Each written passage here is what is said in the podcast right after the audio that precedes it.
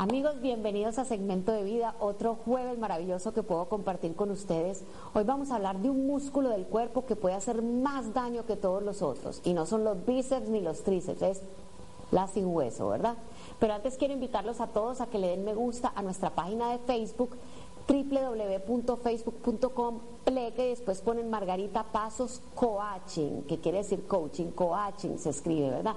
Denle me gusta porque ahí hacemos rifas, yo les paso mis mensajes motivadores y podemos estar interactuando. Vamos a ver la primera cápsula. ¿Alguna vez han empezado un rumor sobre ti o te has enterado de que la gente habla a tus espaldas? ¿Cómo te sentiste en esos momentos? Tristemente, el ser humano puede llegar a ser rápido a juzgar y tener una fascinación por el chisme y las historias de la vida de otros, ¿verdad? Les quiero compartir lo que algunos llaman los tres filtros de Sócrates. La historia cuenta que un discípulo de Sócrates llegó muy agitado a su casa a contarle algo. Maestro, quiero contarte cómo un amigo tuyo estuvo hablando muy mal de ti, con malevolencia. Sócrates lo interrumpió diciendo, espera, ya hiciste pasar a través de los tres filtros lo que me vas a decir. Los tres filtros.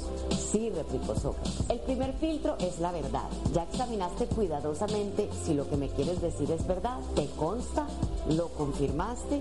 La verdad no, me lo contaron unos vecinos. Muy bien, no sabes si es verdad. Entonces pasémoslo por el segundo filtro, que es la bondad. Lo que me quieres decir es por lo menos bueno. ¿Tiene intención en la bondad y en crear un bien? No, en realidad no. Al contrario, maestro, es muy malo. Si entendí bien, dice Sócrates, lo que me vas a decir no sabes si es verdad y no viene de la bondad. Está bien, pasémoslo por otro filtro. ¿Es necesario que me cuentes eso? Para ser sincero, no, necesario no es. Entonces sonrió el sabio. De nada sirve que me cuentes. Cada vez que tengas algo que decir de otra persona, recuerda pasarlo por los tres filtros. La verdad, la bondad y la necesidad. Si no pasa la prueba, no lo digas. Probablemente te gustará que alguien que vaya a hablar de ti haga lo mismo. Si esta cápsula y este tema me encanta y es muy candente porque todos tenemos en la familia, en el vecindario, en alguna parte a una persona chismosa y complicada. El otro día hoy, eh, leí, digamos, una frase muy bonita que decía, la gente pequeña discute personas, habla de personas, la gente grande habla sobre ideas. Hablemos sobre ideas, sobre cómo mejorar el mundo, cómo mejorar nuestra comunidad, cómo mejorar a nuestra familia, cómo ayudar a alguien. A veces cuando una persona en el barrio eh, tiene problemas o, la vimos que se pelea con el marido, en vez de ir a chismosear con toda la otra gente, ¿por qué no le ofrecemos nuestra ayuda, verdad? ¿Por qué no oramos por esa persona? ¿Por qué no tratamos entonces en comunidad de hacer algo por esos niños? En vez de, de estar siempre, ¿verdad? Alimentando el chisme. Me encantan los filtros de Sócrates y creo que todos los debemos usar cuando algo, algo no es útil, no es verdad, no nos consta. ¿Cuántas veces decimos algo porque lo oímos, porque fulano le dijo a Perencejo, que le dijo a, al otro fulanito que me dijo a mí, ¿verdad? Y muchas veces ni siquiera nos consta y podemos destruir la vida de una persona. Hay una historia de una señora muy chismosa que llegó donde un sacerdote a confesarse que porque había armado muchos chismes.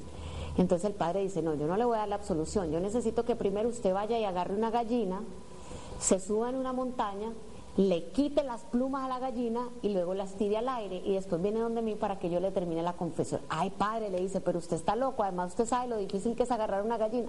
No, no importa, le dice, tiene que ir y agarrar la gallina y desplumarla. Entonces, por favor, niños, no hagan eso, pobrecita la gallina, ¿verdad? Esto es solo un cuento, no es para maltratar ni torturar a los animalitos, que hay que cuidarlos mucho. Entonces la señora continúa el cuento, se sube a la montaña, le quita las plumas a la gallina y las tira, ¿verdad? Y el viento se las lleva. Entonces vuelve donde el padre y le dice, padre, listo, ya desplumé la gallina, ya tiré las plumas, entonces vengo a que me dé la absolución.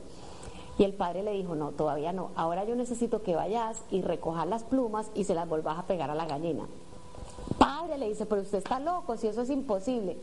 Exactamente, ¿por qué? Le dice, porque ya las plumas se las llevó el viento, yo no sé dónde andan. Le dice, exactamente, eso es lo que pasa con los chismes y las malas palabras. Una vez que tú sueltas un rumor, el rumor se empieza a multiplicar, a multiplicar y después no lo puedes contener. Así que antes de arrancarle las plumas a otra persona y empezar a hablar mal de ella, mejor pásalo por los tres filtros de Sócrates y piensa también, tengamos empatía, si yo fuera esa persona, me gustaría que estuvieran hablando así de mí. Vamos a ver la segunda cápsula. Sabemos que un libro no puede juzgarse por su portada. Sin embargo, qué rápidos que somos a juzgar a las personas, sobre todo aquellas que nos parecen enojadas o mal encaradas. Pero quiero compartirles algo.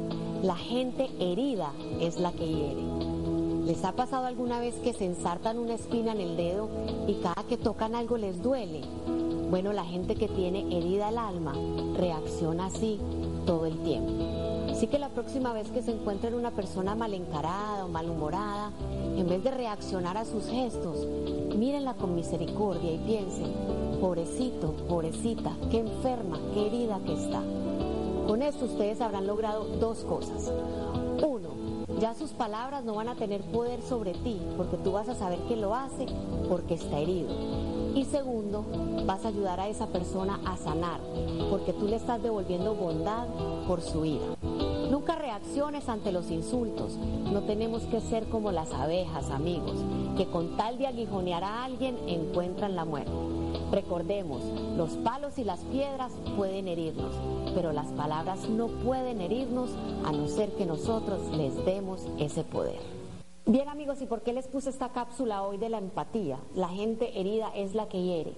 Porque a veces cuando chismoseamos, cuando hablamos mal de otros, es porque sentimos que se lo merecen, es que ese viejo es un pesado, es que esa señora es una metiche, es que ese muchacho es un irresponsable, ¿verdad? Y nos sentimos con el derecho de andar hablando y tal vez, eh, no sé, llevando rumores a la gente.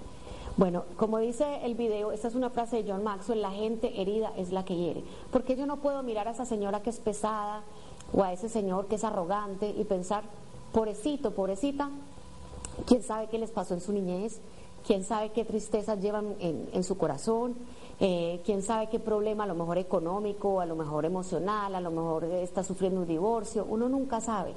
Cuando yo trabajé con los privados de libertad en la cárcel, a quienes les mando un gran saludo si nos están viendo, a todos los privados de libertad allá en Tipitapa y en Granada, eh, muchos de ellos, ¿verdad?, que me daban entrevistas y tú les preguntabas por su niñez y a mí ninguno me decía, no, es que mi niñez Margarita fue linda, me llevaban a Matagalpa, comíamos tortilla con cuajada, mi papá me tocaba la guitarra, no.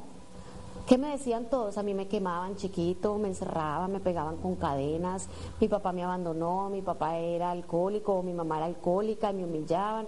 No estoy diciendo que el maltrato de un niño es una excusa para matar, para violar, para robar, no.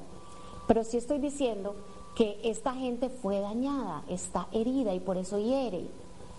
La verdad es que nunca, no digo que no exista, pero nunca en todos los años que trabajé con privados de libertad, nunca me pasó que alguno viniera y me dijera, mi niñez fue linda, hermosa y preciosa.